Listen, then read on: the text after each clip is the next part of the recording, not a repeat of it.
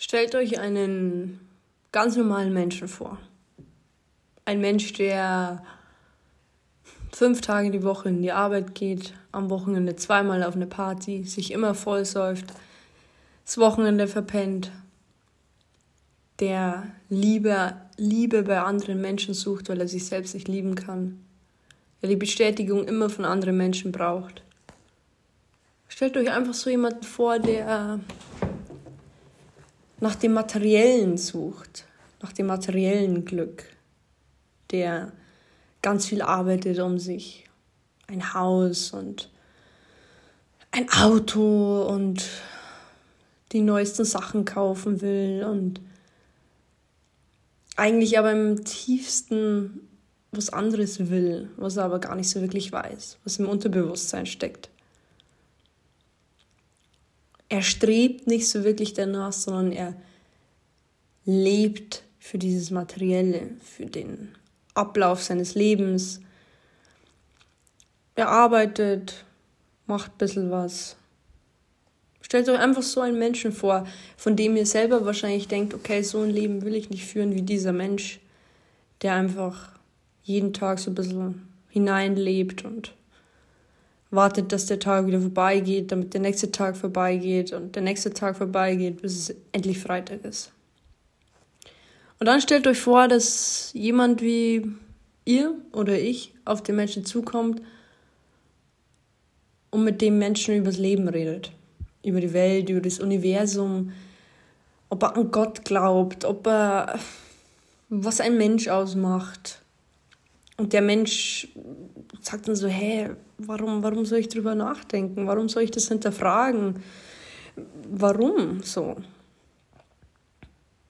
Und dann sagt man so, ja, weil doch alles irgendwie ein Wunder ist. Irgendwie ist doch alles ein Wunder, dass, dass man lebendig mit zwei Beinen auf, dem, auf der Erde steht. Dass irgendwo im Weltall die Sterne ungefähr Milliarden Kilometer weg sind und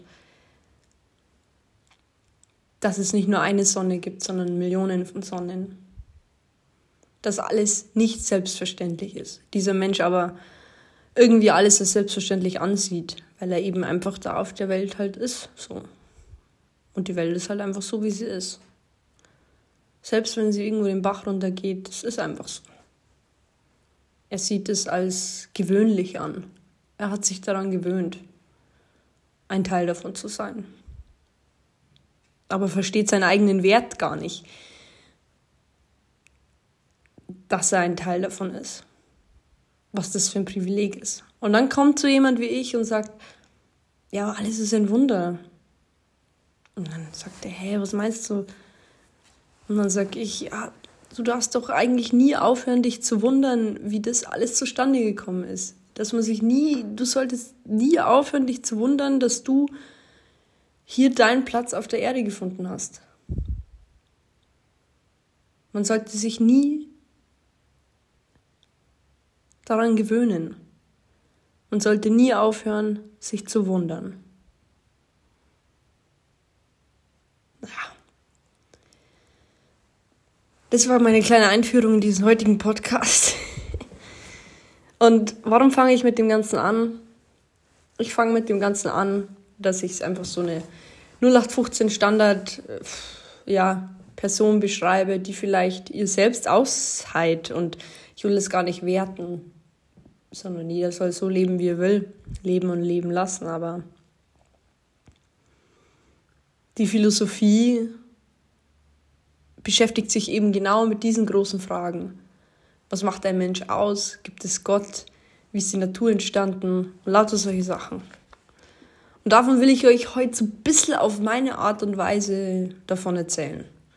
Von der ganzen Philosophie, Geschichte, von der, von Traumdeutung bis Psychoanalyse und so weiter.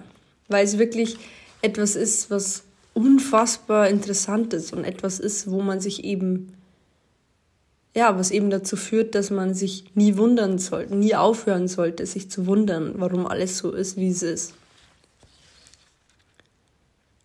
Weil jeder Mensch da draußen ist ein Philosoph oder kann ein Philosoph werden, solange er sich nicht aufhört, sich zu wundern. Und ja, ich weiß auch nicht, ich bin auf dieses Thema Philosophie, ich philosophiere eigentlich schon mein ganzes Leben lang, ja. Die ganzen Bilder, die ich male, mit Zitate, meine Bücher, die ich geschrieben habe, ob veröffentlicht oder nur für mich, alles, was ich tue und gemacht habe, ähm, war Philosophie, war sozusagen die Beschäftigung mit den Fragen, was ist der Sinn des Lebens, was ist der Sinn meines Lebens, wer bin ich, was, was, was passiert da oben im Universum, was passiert hier mit uns Menschen, was passiert mit der Erde, diese ganzen Fragen. Und ich sage immer, Philosophie sollte ein Schulfach werden. Philosophie sollte man unterrichtet bekommen. Weil uns Schülern wird nicht mal beigebracht, sich überhaupt solche Fragen zu stellen. Uns Schülern werden einfach immer nur Theorien hingeklatscht und das und das und dies und ähm, anstatt uns einfach mal zu sagen, hey, fragt euch doch einfach mal selbst solche Fragen. Hinterfragt diese Fragen. Eine Antwort zu finden ist gar nicht immer so das Wichtigste, sondern einfach sich zu fragen, sich zu wundern. So. Und seitdem ich mich wirklich explizit mit dem Begriff Philosophie beschäftige, hat sich so einiges verändert in meinem Leben. Und alles hat eigentlich angefangen, dass ich in der Schule, ja.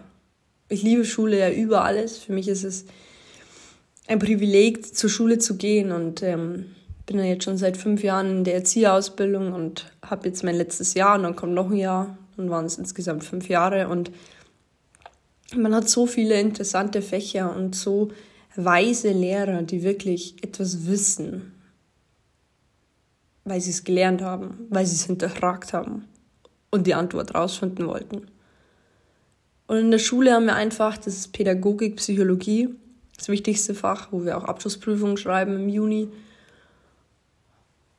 Und mein Pädagogik-Psychologie-Lehrer ist ein ganz faszinierender Mensch. Ein Mensch, wo, zu dem ich hochgucke und der nicht nur mein Lehrer ist, sondern wie so ein Mentor. Und dieser Lehrer lebt zwar für Psychologie, aber lebt noch mehr für die Philosophie. Hat eigentlich Philosophie studiert, die Doktorarbeit geschrieben und alles Mögliche und ähm, unterrichtet aber Pädagogik, Psychologie, obwohl seine Bestimmung in der Philosophie liegt. Und durch ihn habe ich gemerkt, wie wichtig es ist, sich solche Fragen zu stellen über das Leben. Weil ich immer wieder mit ihm so nach dem Unterricht oder so darüber gesprochen habe und ja, und glauben Sie an Gott und bla bla bla und ähm, habe mit ihm philosophiert. Und er meinte auch, wir sind zwei philosophierende Menschen, die nie zu einer Antwort kommen müssen, sondern einfach spekulieren und philosophieren über das Leben, wie man halt immer so, so dahin redet, ja, die haben halt ein bisschen so über das Leben philosophiert. Ja, aber was bedeutet das? Und das ist eigentlich das, was ich so ein bisschen heute erzählen will. Was, was ist Philosophie überhaupt? Und mein Lehrer hat, ja, hat mir da wirklich, mein Lehrer hat gesagt, ein Philosoph ist ein Liebhaber der Weisheit. Jemand, der nach der Weisheit strebt.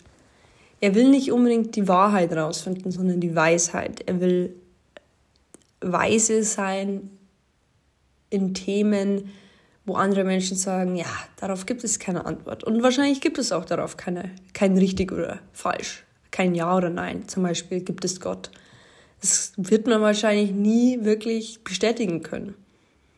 Genauso wie, wie ist die Welt entstanden? Zu 100 Prozent, dass jemand sagen kann, ja, sie ist genau so entstanden und alles ist genau so. Und das ist eben das, was Philosophie ausmacht, dass man einfach ja, darüber spricht und sich austauscht und oder mit sich selber einfach da darüber kommuniziert, wie die meisten Philosophen es gemacht haben in Einsamkeit, sich darüber Gedanken gemacht haben. Und durch meinen Lehrer war ich dann so, okay, was ist Philosophie überhaupt? Heute habe ich mit ihm so viele, so viel rumphilosophiert und ähm, aber was ist es genau? Und dann fing ich an, mich da so ein bisschen in das Ganze reinzuleben und habe mich eben jetzt so in, die, in, der Philosophie verloren und ähm, habe gegoogelt, gelesen, Podcasts gehört, recherchiert, ähm, wissenschaftliche Studien durchgelesen und so weiter, habe mir Bücher gekauft und ja, Bücher für 100 Euro beim Hugendubel, Wahnsinn. Bücher sind einfach was, das Schönste der Welt, ist einfach so. Und ähm, dann stoße ich auf ein Buch, ein Buch, das echt mein Leben jetzt auch wieder so ein bisschen verändert hat. Oder sagen wir nicht mein Leben, sondern meine Perspektive auf die Dinge. Und dieses Buch heißt Sophies Welt und lege ich wirklich jedem ans Herzen. Weil dieses Buch öffnet einem wirklich die Augen und ähm, lässt einen über den Tellerrand gucken. Und das ist so interessant, weil da ist ein Mädchen und das ist 15 und das bekommt ständig Briefe von einem sogenannten Philosophielehrer, der ihr immer über die Philosophie schreibt, so erzählt, so. Wer hat das gesagt, wann ist das, wann hat es stattgefunden, wie hat sich Philosophie entwickelt und ähm, weiterentwickelt? Und sie hat aber selbst keine Ahnung, wer dieser Mensch ist, bis sie ihn eines Tages trifft und dann sitzen sie immer zusammen rum und philosophieren übers Leben und er erzählt ihr unglaublich viele Dinge, die ich eben, ja, wenn man dieses Buch liest, hat man das Gefühl, man ist wirklich der, diese Sophie, die neben dem Alberto, wie er heißt im Buch, sitzt und zuhört, ja, was Sokrates gesagt hat, was Friedrich Nietzsche seine Theorie war und so weiter. Und dieses Wissen, dieses Buch, mein erstes Buch, das ich mal wirklich fertig gelesen habe mit 600 Seiten, also wirklich Respekt an mich, Schulterklopfer. ähm, ja, also jede Zeile und auch zwischen den Zeilen, zwischen den Zeilen zu lesen, hat mir sehr viel gegeben, so dass ich jetzt noch viel mehr weitere Bücher gekauft habe und angehört habe und alles Mögliche und jetzt einigermaßen breiten Blick über Philosophie habe, obwohl Philosophie so vieles da drin steckt. So viele Menschen, die da mitgewirkt haben, die da mitwirken, so viele Theorien und so weiter. Und jeder Philosoph hat irgendwie eine andere Meinung über das Leben oder über die Existenz von Gott und so. Und ähm, ich will euch heute davon erzählen und ähm, durch das Buch Sophies Welt habe ich eben auch angefangen, die Sachen zu markieren im Buch. Habe jetzt auch ein eigenes kleines Philosophiebuch, wo, wo ich dann immer die Sachen aufschreibe, die ich gelernt habe und so weiter. Und es ist, ja, es ist wie als ein Philosoph hat ein lyrisches Ich und ein echtes Ich. Und dieses lyrische Ich ach, ist so spannend, wenn man dieses lyrische Ich in sich hat, wenn man dann eben ja so so strebt nach dieser Weisheit, nach diesem Sinn des Lebens, wo jeder Philosoph sagt, es gibt immer einen unterschiedlichen Sinn und der Sinn des Lebens ist Leben und ähm, darum einfach leben, so in dem Sinne. Und ähm, bin wirklich sehr jetzt mit der Philosophie-Geschichte verbunden und will euch davon heute ein bisschen erzählen. Und ähm, es ist so, oh, jeder kennt bestimmt Sokrates. Sokrates, Mann, was für ein cooler Mensch der war. Sokrates war ein griechischer Philosoph. Also nicht wundern, wenn man im Hintergrund immer so ein bisschen Geblättere hört. Ich lese immer so ein bisschen mein Büchlein nach, was ich mir aufgeschrieben habe. Sokrates war ein griechischer Philosoph und der hat damals in Athen gelebt. Und er war so cool, weil der hatte eine Familie, hatte eine Familie und ähm, die Familie musste er eigentlich versorgen und ernähren und er hatte aber keinen Job, sondern seine Berufung war eigentlich, dass er den ganzen Tag, ups, dass er den ganzen Tag durch Athen lief und ähm, Menschen angesprochen hat und ihnen gezielte Fragen übers Leben gestellt hat. Und ähm, diese gezielten Fragen haben die Leute dann oft verärgert und ähm, haben sie dazu gebracht, dass sie sich gewundert haben. Und das war ja auch irgendwo sein Ziel. Sein Ziel war, das Nichtwissende zu entlarven. Und ähm,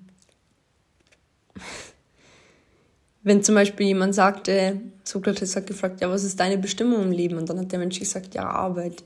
Ich äh, arbeite, um mir eines Tages dieses Feld kaufen zu können, jetzt in, vor tausenden von Jahren so.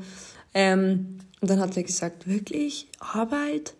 Gibt es nicht was Schöneres oder was, was, was Erfüllenderes als Arbeit? Und durch diese gezielte Fragestellung waren dann die anderen Menschen immer so ein bisschen verärgert. Ja, ist doch, also, hey, nein und bla bla bla. Und er lehrte den Menschen etwas, ohne sie zu belehren. Und dadurch entstand diese heutige Methode, Gesprächsmethode, was auch ganz viele Therapeuten in Therapie benutzen. Die nennt sich sokratische Methode. Und man muss dazu sagen, Sokrates ist damals dann hingerichtet worden, weil die, ja, die, ähm, die hohen Menschen von Athen haben gesagt, ja, er verdirbt die Jugend mit seinem Rumgefrage übers Leben und über Gott und bla bla bla. Und diese hohen Menschen haben zu ihm gesagt, wenn er das jetzt einfach sich entschuldigt, dass er da Schwachsinn geredet hat, dann darf er weiterleben. Aber er hat gesagt, nein, er, er schwört auf seine Philosophie. Er, er war so stark von seiner Philosophie überzeugt, dass er sogar für sie gestorben ist. Und das ist so, okay, da ist so der Ursprung gewesen von diesem ganzen philosophischen und sein Schüler, Platon war er, hat dann durch Sokrates die sokratische Methode erfunden. Und das ist eben, dass man durch gezielte Fragen, die man dem anderen stellt, soll der andere sich selbst entdecken. Man stellt gezielte Fragen, durch die man dem anderen etwas lehrt, ohne ihn zu belehren. Und er hat einfach diese, diese gezielten Fragen, haben eigentlich nur zur Selbstreflexion gedient. Und es ist ganz spannend, weil es ist so, man wählt eine Frage, man stellt diese Frage, dann beantwortet der, der andere das und das nennt man Scheinwissen. Und dann prüft derjenige aber seine Antwort und dann erkennt er, okay, das stimmt ja gar nicht. Der Sokrates hat recht, es gibt eine bessere Erfüllung. Das nennt man dann die Erkenntnis des Nichtwissens. Und dann stellt man sich die Frage nochmal mit einer anderen Perspektive. Und dann kommt man zur Selbsterkenntnis. Dann erkennt man selbst, okay, irgendwas stimmt da nicht. Es gibt auch andere Sachen wie Arbeit. Nämlich Streben nach Freiheit, nach Gesundheit, nach Glück, Liebe und alles Mögliche. Ja. Und durch dieses ganze äh, Herumgefrage hat er natürlich so seine Philosophie ähm, entdeckt. Hat er, er hatte keinen Plan übers Leben. Sein, sein berühmtestes Zitat ist ja auch, das kennt ihr vielleicht, ich weiß, dass ich nichts weiß. Und diese Menschen haben immer gesagt, ja, du denkst auch, du weißt zu viel. Und er hat immer gesagt, nee, ich weiß einfach nur, dass ich nichts weiß. Darum hat er die Menschen immer gefragt. Und ganz ein schlauer, schlauer, schlauer Mensch. Und ähm,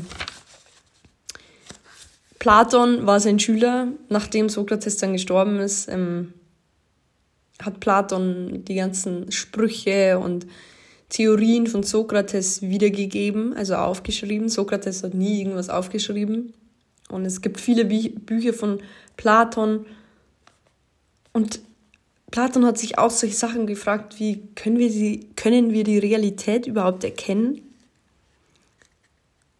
Und er hat auch, er ist auch der Erfinder von der Ideenlehre. Das heißt, die Idee ist nur durch Vernunft zu begreifen. Und der Weise ist sozusagen der, dem es gelingt, die Idee des Schönen, des Wahren und des Guten zu betrachten. Also nur jemand, der die Idee nach Schönem hat, der das Wahre und das Gute sieht, ist auch ein weiser Mensch.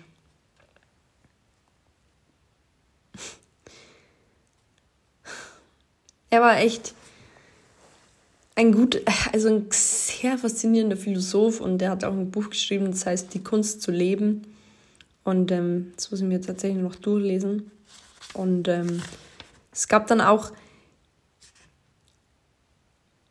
Sokrates und Arist Aristoteles und Platon waren richtig große Philosophen.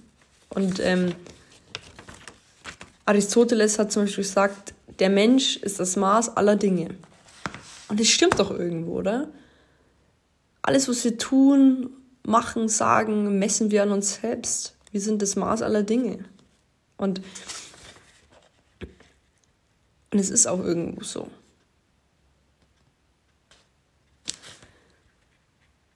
Es ist so, dass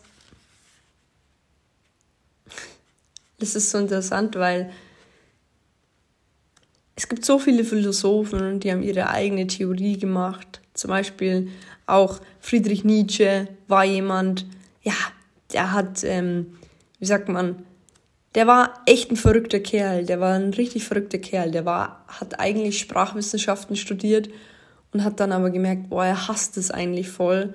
War aber so gut in diesem Bereich, dass er sogar von den Lehrern zum Professor gewählt wurde und dann war er kein Schüler mehr, sondern hat an den Schulen, ja, ähm, sozusagen unterrichtet und dann äh, hat er aber irgendwann hat er das alles hingeschmissen und dann hat er sich in einem Keller verzogen und hat da so vor sich hingelebt und hat die Philosophie für sich selbst entdeckt.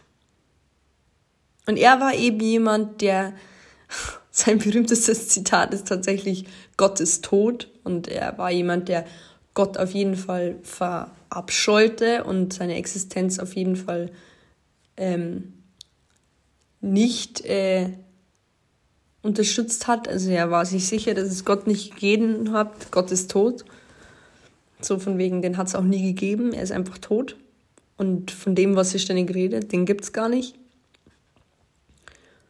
Und er, er, er war jemand, der zwar viel hinterfragt hat, aber der so die anderen Philosophen so ein bisschen so blöd hingestellt hat und gesagt hat, ja, ähm, warum muss ich denn das Leben immer hinterfragen? Das Leben ist zum Leben da. Und der Sinn des Lebens ist Leben, also lebt man den Sinn. So. Und was will ich denn mit Wahrheit? Er hat sich von jeglichen Menschen distanziert und ist dann wirklich allein in seinem Keller gestorben an äh, ja, psychischen Erkrankungen. Also er ist halt psychisch völlig irgendwann mal durch gewesen er hatte Syphilis und ist daran auch irgendwie, glaube ich, ja, er hatte echt viele Sachen. Und ähm, ja, sein berühmtestes Buch ist auch Und dann sprach Zarathustra, kennt ihr bestimmt, oder Die fröhliche Wissenschaft. Aber Nietzsche war wirklich jemand, als ich von dem gelesen habe in, in dem Buch Sophies Welt, der hat mich irgendwie sehr angesprochen, weil irgendwo hat er ja recht. Warum muss ich denn immer alles hinterfragen? Warum kann ich nicht einfach leben? Und das ist ja irgendwo die Kunst. Zwar wachsam zu sein und vielleicht nur die wichtigsten Dinge zu hinterfragen, aber nicht alles und nicht mit einem Tunnelblick durch das Leben zu gehen, sondern mit einem breiten Blick, mit einem ja, breiten Blick aufs Leben dass man Sachen wahrnimmt, die verarbeitet, einordnet, ist es wichtig, ist es nicht wichtig, wie sehe ich das, aber nicht alles, ja, nicht alles hinterfragen. Weil zum Beispiel Aristoteles hat gesagt, Glück ist das höchste Ziel des menschlichen Lebens. Er hat einfach Glück so definiert, Glück bedeutet gut leben und gut handeln. Und vielleicht hat er da einfach recht, weil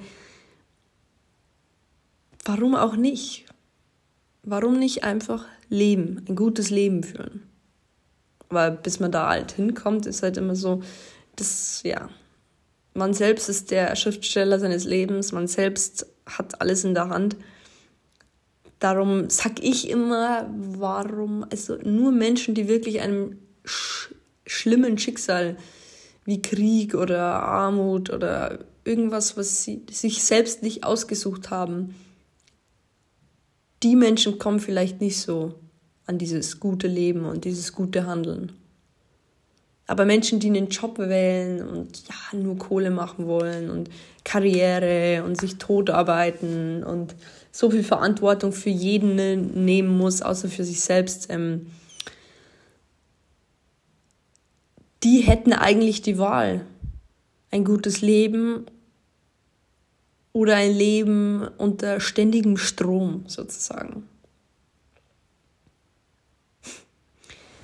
Und er sagt eben diese, dass dieses, wie sagt man, ähm, warte, äh, äh, äh, äh, genau. Das, das Ganze mit diesem Scheiß da immer dieses, ja, ähm, die Vernunft bestimmt nicht, was wir tun und bla bla bla. Und das stimmt ja. Und viele Menschen sagen aber, ja, die Vernunft ist, ist, eigentlich der Ursprung von allem, was wir sagen und was wir tun. Man sollte immer vernünftig denken. Aber das stimmt gar nicht. Die Gefühle sind das, was einen sozusagen, ähm, ja, dazu bringen sollte, sich zu entscheiden, wie man etwas sagt, was man sagt, wie man handelt. Die Gefühle sind es. Und und die wichtigste Aufgabe von Philosophie, Philosophen war eigentlich immer, die Menschen vor übereiligen Schlüssen zu, zu warnen, sozusagen. Weil die Menschen ziehen immer so ganz schnelle Schlüsse. Wir kennen das ja sowieso, Vorurteile. Man sieht jemanden, man nimmt es auf und man schiebt den gleich in irgendwelche Schubladen, in dieses klischeehaft, klischeemäßige Denken unserer Gesellschaft und aber genau das wollte ja die Philosophie. Und ähm, genau davon, davor wollte aber die Philosophie warnen, dass man eben nicht alles sich gleich durch paar, paar Sekunden mh, hm, eines Anblicks gleich irgendwelche voreiligen Schlüsse zieht. Weil die Welt ist, wie sie ist. Und wir erfahren es noch jeden Tag erfahren wir weiter und weiter, wie die Welt ist. Wir können nie aufhören, damit die Welt kennenzulernen. Es gibt nie eigentlich, es sollte nie einen Punkt geben, wo man sagt, ja, jetzt, jetzt weiß ich, die Welt ist so. Wir können etwas nur als etwas ganz sicher bezeichnen, wenn wir es erfahren haben. Aber man kann nicht alles auf der Welt erfahren. Es ist einfach so. Und das Schönste ist eigentlich bei Kindern zum Beispiel, Kinder empfinden die Welt so, wie sie ist, ohne mehr irgendwie in das Ganze hineinzulegen oder zu interpretieren, als es erlebt. Sie, Kinder empfinden die Welt so, wie sie sie eben erleben und ähm, können doch nicht, haben noch nicht dieses rationale Denken, was ist Ursache, woher kommt es. Es gibt auch so ein unfassbaren Versuch, dass zum Beispiel ein, ein, man rollt einen Ball, also ein Kind sitzt im Zimmer und man rollt einen Ball aus Nichts sozusagen vom Zimmer ins andere Zimmer, wo das Kind sitzt. Dann rollt der Ball auf das Kind zu und ein Kind wird dann sofort nach diesem, mit diesem Ball spielen. Aber wir erwachsene Menschen sind schon so programmiert und schon so weit entwickelt, dass wir immer nach der Ursache dieses Ereignisses suchen. Also wir schauen, woher kommt der Ball eigentlich? Wir Menschen sind sehr große, ja, ursachsuchende Menschen. Wir schauen immer, was ist denn eigentlich die Ursache jetzt davon? Wir würden nicht einfach mit dem Ball spielen, wenn der aus dem Nichts kommt. Das wäre für uns vielleicht so ein bisschen creepy, kann man jetzt so sagen. Ja, kann man bestimmt so sagen. Und, und das ist eben das mit dem Kindsein. Kinder, mein Lehrer hat auch ein Buch geschrieben, und da hat er das ganz ähm, schön gesagt. Das Buch ist tatsächlich gestern angekommen und ich habe mir das auch schon ein bisschen durchgelesen.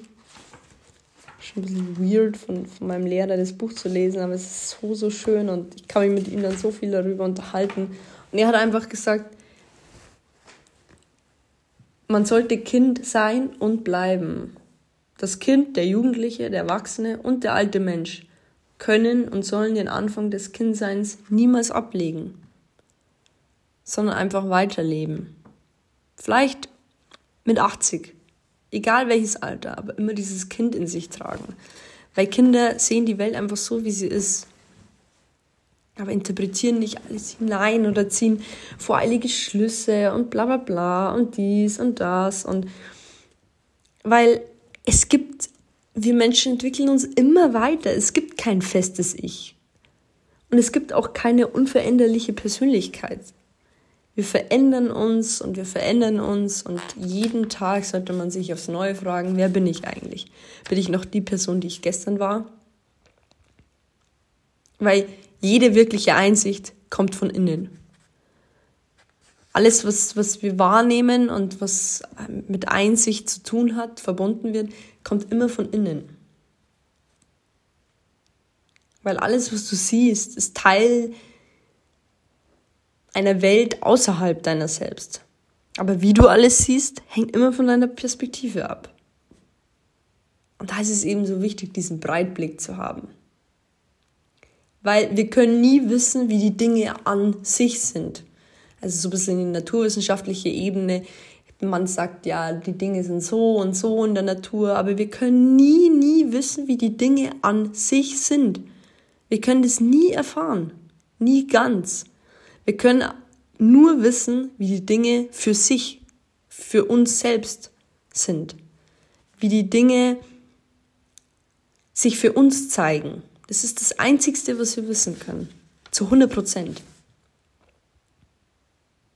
Und die Philosophie war anfangs, als sich das so ein bisschen entwickelt hat, eben, ja, Philosophie, dies, das, war noch sehr von, mit Naturwissenschaften zusammen, ja, ähm, ja, verbunden. Und die großen Philosophen haben mehr immer sich so gefragt, Natur, was ist es, woher kommt es, aus was besteht es, wie ist es zusammengesetzt, bla bla bla bla bla. Was ist der Unterschied zwischen einem Menschen, einer Pflanze und einem Tier? Das ist jetzt eine große Frage. Bin ich gespannt, ob das irgendjemand weiß. Was ist der, was ist der Unterschied zwischen einem Menschen, einem Tier und einer Pflanze? Tja, ich sag's euch. Man könnte jetzt einfach sagen, ja, ein Mensch, der kann halt denken, der kann halt da zur Arbeit gehen, der kann halt das und das und das. Aber es gibt tatsächlich die Definition, dass Pflanzen eine ernährende und reproduktive Seele haben. Tiere haben dazu auch noch eine wahrnehmbare, empfindende und bewegende Seele. Aber nur der Mensch hat dazu noch eine denkende Seele, also ein Geist. Und das hat ein ganz großer Philosoph gesagt, aber ich weiß nicht, ob ich dem zustimmen soll, weil warum hat ein Tier keine denkende Seele. Aber ich glaube, damit ist so ein bisschen gemeint, dass ein Tier nicht zwischen richtig und falsch entscheidet. Versteht ihr, wie ich meine? Tiere empfinden genauso wie wir Menschen Gefühle und Liebe und Anziehung und ähm, Triebe und was weiß ich, aber finde ich schwierig, finde ich echt, echt schwierig. Würde mich echt mal interessieren, wie ihr das seht. Könnt ihr mir ja mal schreiben. Aber Pflanzen, Tiere und Menschen sind einfach irgendwo, ja, sie haben einfach diesen großen Zusammenhang, nämlich dass sie leben. Jeder auf eine andere Art und Weise. Wenn wir eine Pflanze anschauen, sagen wir nicht, denken wir nicht als allererstes daran, boah, die Pflanze lebt. Klar, die wächst auch, genauso wie Tiere wachsen, genauso wie wir Menschen wachsen. Oder Seele, hat, hat, hat ein Tier eine unsterbliche Seele? Wenn ein Tier stirbt, geht es dann in, schwebt dann die Seele rum so? Und das waren ja auch so diese, die größten philosophischen Fragen der großen Philosophen vor Immanuel Kant haben sich eigentlich solche Sachen gefragt wie, hat der Mensch eine unsterbliche Seele? Gibt es einen Gott? Und besteht die Natur aus unteilbaren kleinsten Teilchen? Ja, jetzt äh, beantwortet mal mir jemand irgendwie diese Fragen. Ich glaube, die letzte Frage mit der Natur kann man schon eher heutzutage beantworten. Aber gibt es einen Gott und hat der Mensch eine unsterbliche Seele? darüber lässt sich immer nur spekulieren, finde ich. Weil auch wenn morgen irgendein Wissenschaftler oder schlauer Mensch daherkommt und sagt, ja, es gibt eine unsterbliche Seele und er gibt mir tausend Beweise, weiß ich nicht, ob ich trotzdem fest davon überzeugt bin, ja, okay, der hat recht. Und ähm, es ist echt, es ist wirklich interessant, wenn man so ein bisschen so in die philosophische Geschichte hineinblickt, was es da so gegeben hat. Und ähm, ich schaue gerade.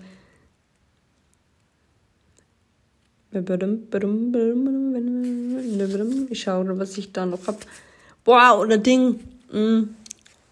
Wir fragen uns manchmal doch, ja, irgendwie fühle ich gerade, als wäre ich schwerelos, als ähm, hätte ich überhaupt keinen festen Stand auf der Erde. Existiere ich überhaupt? Wer bin ich überhaupt? Alles läuft aus dem Ruder. Vor einem Jahr wusste ich wahrscheinlich noch, wer ich war, wer ich bin. Und jetzt läuft alles so aus dem Ruder. Und dann fragt man sich, bin ich denn überhaupt? Fragezeichen. Der große Philosoph Descartes hat gesagt, äh, auf Lateinisch irgendwie cognito, bla bla bla, also übersetzt, ich denke, also bin ich.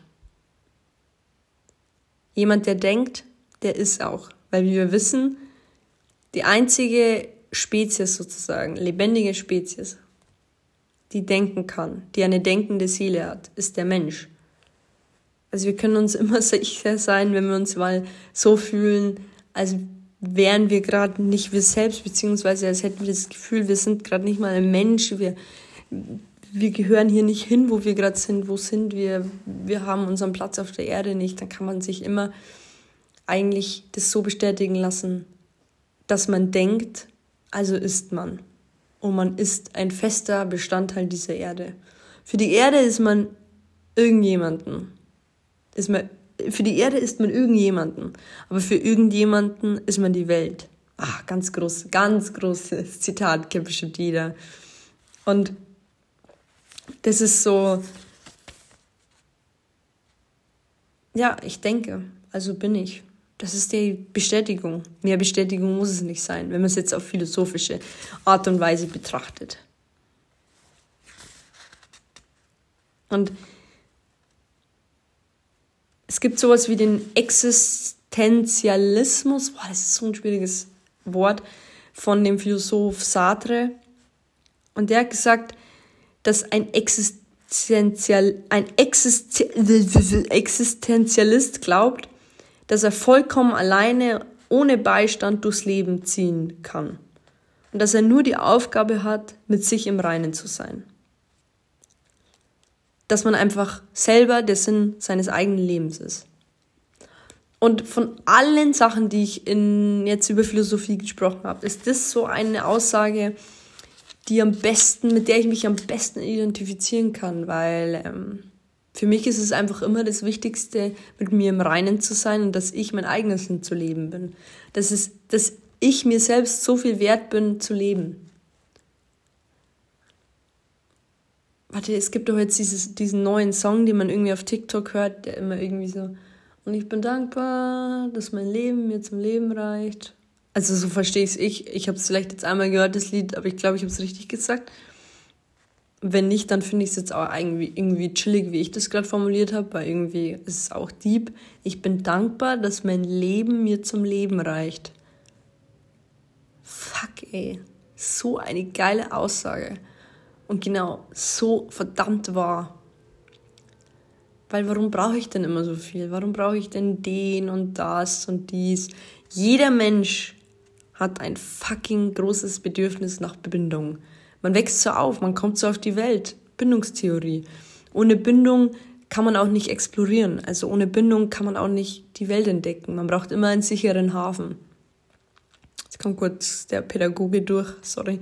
Aber wie man sieht, in der Schule lernt man wirklich so vieles und ich liebe es von vorne bis hinten alles. und ähm, dieses Existenzialismus stimmt ja auch irgendwo. Also klar, man braucht immer ein bisschen Beistand. Da stimme ich jetzt dem Existenzialismus nicht ganz zu, weil jeder Mensch, auch ich, braucht trotzdem diese Absicherung, dass ich hinter mir jemanden stehen habe. Sei es meine Familie, sei es Partner, sei es Freunde, dies, das. Und ich kann aber trotzdem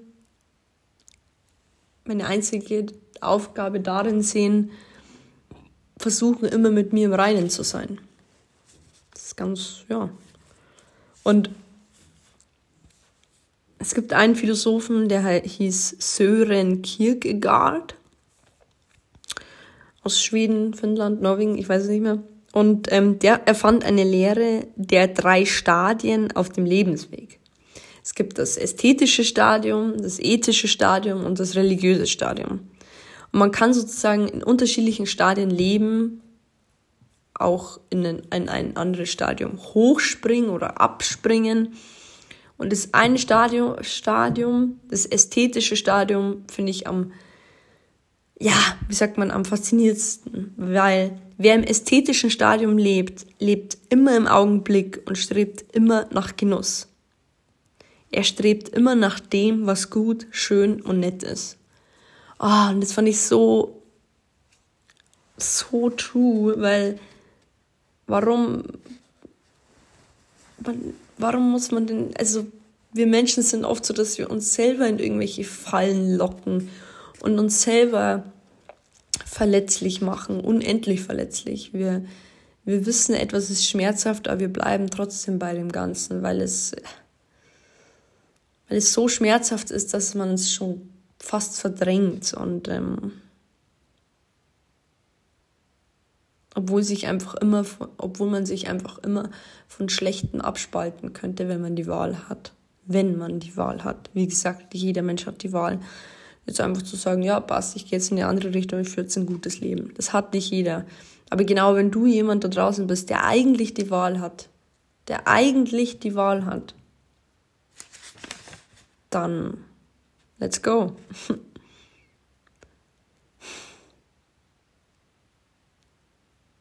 es ist so,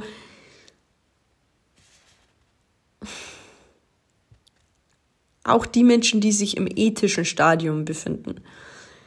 Also ein Mensch, der den Pflichten nachgeht, ein Pflichtmensch, will irgendwann mal oder hat es irgendwann mal satt, immer pflichtbewusst und ordentlich zu sein.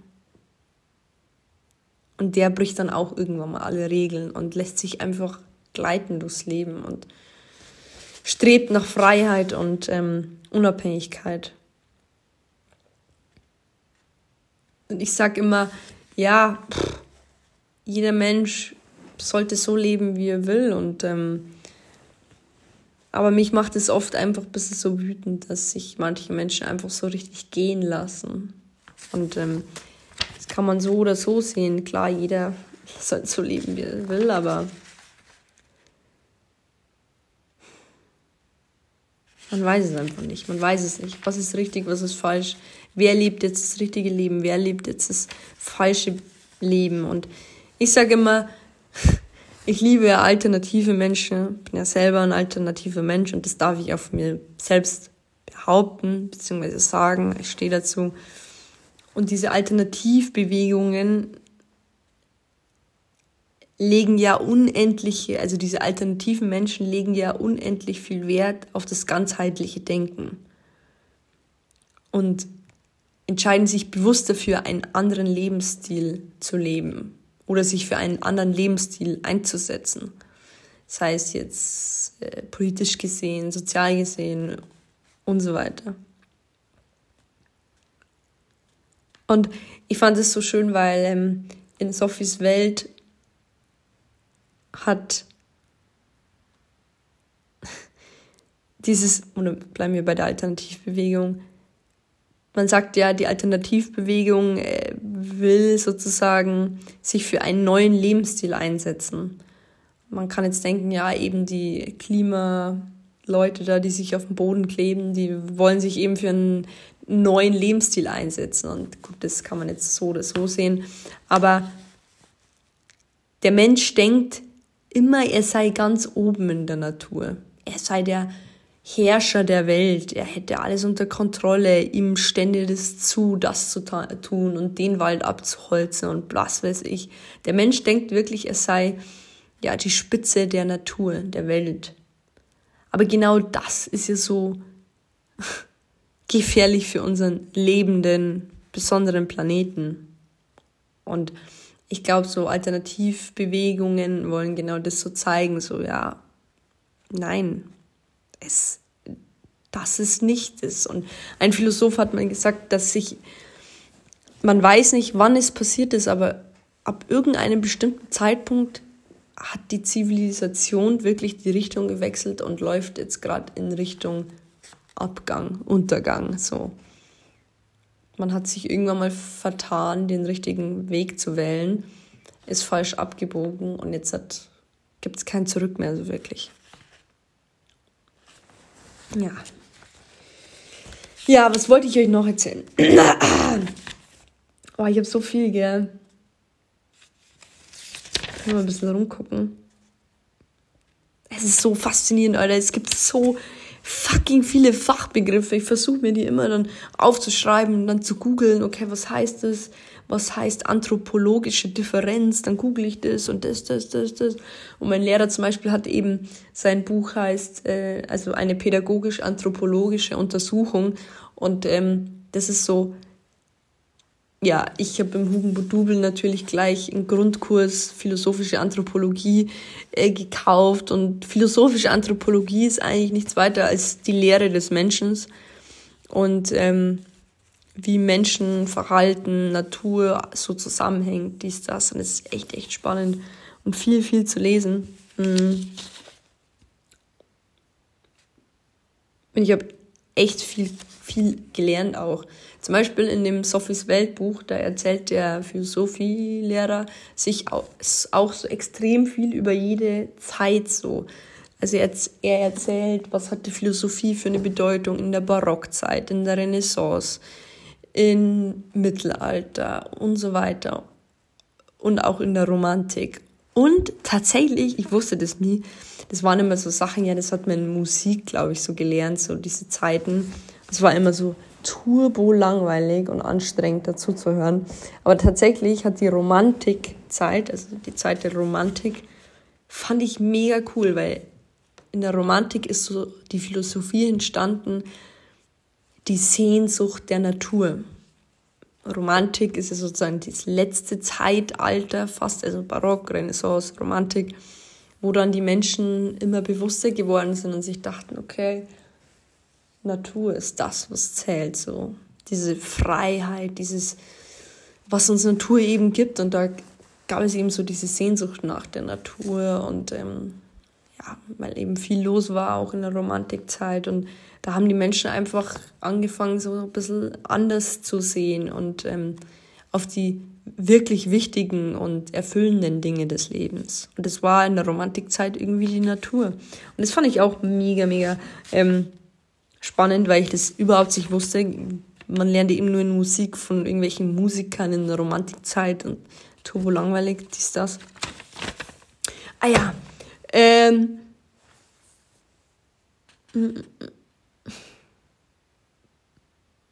Ja. Was, was definiert ihr als kreativ? Ich, und ich war immer so, ja, okay, Kreativität heißt für mich, dass ich mich so ausleben kann, wie ich möchte und entfalten kann. Und für mich ist die Definition auf jeden Fall so, ja, im Korrekten. Also für mich passt die, das ist meine Definition. Aber bedeutet kreativ sein nicht auch, dass man etwas Neues und Einzigartiges schafft? Und dass das auch nur geschehen kann durch so ein Zusammenspiel von Fantasie und Vernunft. Weil Kreativität kann niemals ohne Fantasie entstehen. Niemals. Geht nicht. Und et um etwas Neues zu kreieren, also kreativ zu sein, muss man auch so krass den Mut haben, sich einfach mal gehen zu lassen. Versteht ihr? Einfach mal fallen zu lassen und kreativ sein. Weil auch einfach sagen, ich will das heute tun. So dieses kreative Denken, ich will heute das tun, ich will heute den Weg gehen, ich will heute das Bild malen, ich will heute das Klavierstück lernen. Und diese Menschen immer, das fuckt mich so ab, die ständig, ich muss, ich muss, ich muss. Und ich bin tatsächlich jemand, der sich selbst immer sehr oft dabei ertappt, dass ich sage, ja, ich muss dann noch zum Rewe, dann muss ich noch schnell zum Skateboard fahren und so, bla bla bla. Äh, warum muss? Ich will, oder? Also, versteht ihr? Das ist doch ein bisschen weird. Vor allem im Skateboard fahren, sage ich echt mal, ich muss noch so skaten. Es wäre eine fucking Pflicht. Und ähm, wer ständig ich muss sagt, wird irgendwann mal so in diese Masse gleiten und wird zu so einem unpersönlichen Massenmensch. Und das ist so mega ätzend. Man ist dann einfach jemand, der tagtäglich mit dem Strom mitläuft und da den, gesellschaftlichen Regeln und Normen und Werten äh, ja, entsprechen möchte und folgt. Ja. Aber da ist es eben wieder so, dass man einfach, ja, diese Menschen sind halt nicht frei. Und Freiheit bedeutet ja auch sowas wie, ja, die Freiheit befiehlt uns, dass wir etwas aus uns machen. Eine authentische Version unseres Selbst führen. Wir sind also genauso frei und selbstständig, wie wir beschließen. Wir können das selbst beschließen.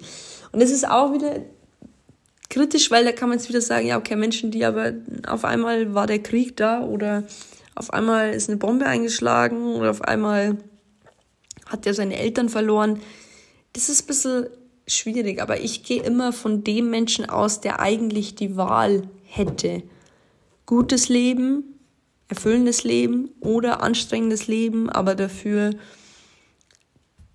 das erreicht, was Eltern von einem wollen, was man denkt, dass man selbst will, was die Gesellschaft will. Und darum meine ich das. Wir sind genauso frei und selbstständig, wie wir beschließen. Wenn man die Wahl hat, dann kann man sich auch darauf festlegen und beschließen, frei zu sein und selbstständig. Und Freiheit bedeutet nicht immer eher reisen zu gehen und dies, das, sondern auch frei sein von innen heraus. Und ich finde eben auf das, um auf den Anfang zu kommen, mit dem nie aufhören, sich zu wundern und sich große Fragen übers Leben zu stellen, ist es nicht so, dass wir uns, also erleben wir nicht genau dann, wenn wir uns so große Fragen stellen, dass wir leben? Versteht ihr? Einfach so dieses, krass, wer bin ich eigentlich oder was mache ich hier? Und das ist so dieses, boah, ich lebe. Dieses tiefe Einatmen und Ausatmen und so, krass. Heftig. So. So heftig. Ach Gott, ich liebe es. Muss mal ein bisschen rumschauen, was ich noch so habe. Tja, ganz typisch, kennt jeder. Immanuel Kant sagt zum Beispiel, dass Fragen wie, ja, was soll ich tun oder was kann ich hoffen oder worauf kann ich hoffen, eigentlich so die übergeordnete Frage ist, ja, was ist der Mensch? Also, versteht ihr, was ist der Mensch? Was soll er tun? Was kann er hoffen? Was ist der Mensch? Was ist der Mensch überhaupt? Für was ist er bestimmt? Und da ist eben auch so wieder das, was Nietzsche gesagt hat. Das Sinn des Lebens ist das Leben, man selbst sozusagen, und das lebt man einfach. Und ähm, ja, was ist der Mensch? Das muss man halt rausfinden. Nicht, was ist der Mensch, sondern was ist man selbst so. Weil kennen wir uns selbst nicht, so kennen wir auch die Welt nicht. Weil die Be Welt bietet ja sich, die Welt bietet sich uns in einer bestimmten Perspektive dar, die mit unserer kognitiven und sozialen Konstitution zusammenhängt. Oh, das ist schwierig, gell? Das heißt, also man sagt, die wichtigsten humanspezifischen Fähigkeiten des Lebens eines Menschen sind Denken, Sprache, Wissen, Sozialität, rechtliche Normen, freies Denken, Werte, Moral. So.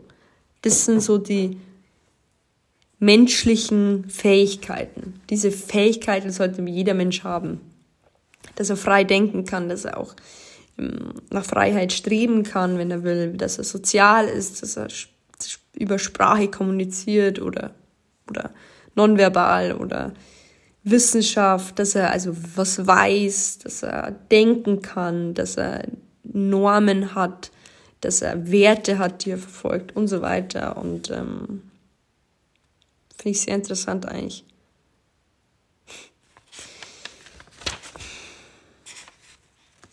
Eine Sache, bevor ich euch das Interessanteste überhaupt erzähle. Oh, ich habe noch sechs Minuten. Ich glaube, wir müssen darauf einen zweiten Teil machen. Auf jeden Fall. Du, du, du, du. Ich will euch noch was von Sigmund Freud erzählen, diese letzten sechs Minuten. Sigmund Freud, mein Gott, der Erfinder der Psychoanalyse und ähm, der Traumdeutung. Und Freud war wirklich eigentlich ein total verrückter Mensch. Er hatte ein ganz, ganz schlimmes Frauenbild, äh, das Bild von den Frauen. Also da kann man ihm wirklich einfach nur eine klatschen, würde ich jetzt mal sagen. Aber was er über Träume gesagt hat und über unser Unterbewusstsein ist so faszinierend interessant, weil ich glaube, das wissen wir alle, aber um das nochmal so ein bisschen zu, ja, ähm, zu, äh, zu allgemeinern. Er hat gesagt, dass Träume auch immer eine tiefere Bedeutung haben, die dem Bewusstsein aber verborgen sind, die nicht ins Bewusstsein gelangen, sondern im Unterbewusstsein stecken. Und das nennt man latenter Traumgedanke. Man muss also immer eigentlich, wenn man sich fragt, okay, was war das für ein Traum, müsste man eigentlich immer so ein bisschen so analysieren und hinterfragen, um zu verstehen, warum es denn überhaupt ging in dem Traum.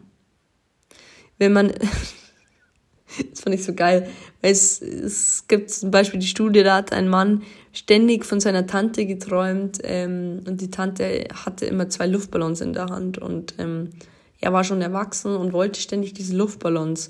Und ja, man sagt halt, ein Traum ist eine verkleidete Erfüllung von verkleideten Wünschen. Und die Ballons sollen sozusagen aber die, ja, weil es dem Menschen selbst peinlich ist, träumt er das auch wirklich so, als wäre es ihm peinlich, obwohl im Traum ja eigentlich immer alles so vorkommt. Aber die Ballons sind sozusagen die Brüste der Tante. Versteht ihr? Er wird gern die Brüste der Tante haben. Ja, gut, da kann man drüber streiten, aber ihr versteht, wie ich meine Träume haben so eine tiefe Bedeutung und sind irgendwelche verdrängten Ereignisse aus der Vergangenheit oder so. Jemand, der ein traumatisches Erlebnis er erlebt hat, der verdrängt es und träumt aber manchmal davon. Und ähm, dann gab es eben so Traumanalyse, Psychoanalyse, wo man das genau hochbringen konnte. Weil wir sind so, sozusagen ein Medium für unser Unterbewusstsein. Und wir können uns eben dabei plötzlich ertappen, dass wir irgendwas sagen, tun oder denken, ohne zu begreifen, warum eigentlich. Weil im Bewusstsein ist es für uns so, hey, stopp mal, was war denn das jetzt von mir? Oder was denke ich denn da gerade für eine Scheiße? Und es kann aber eigentlich was sein, was im Unterbewusstsein ist und was vielleicht man in der Kindheit, ähm, ja, äh, äh, existenziell war sozusagen.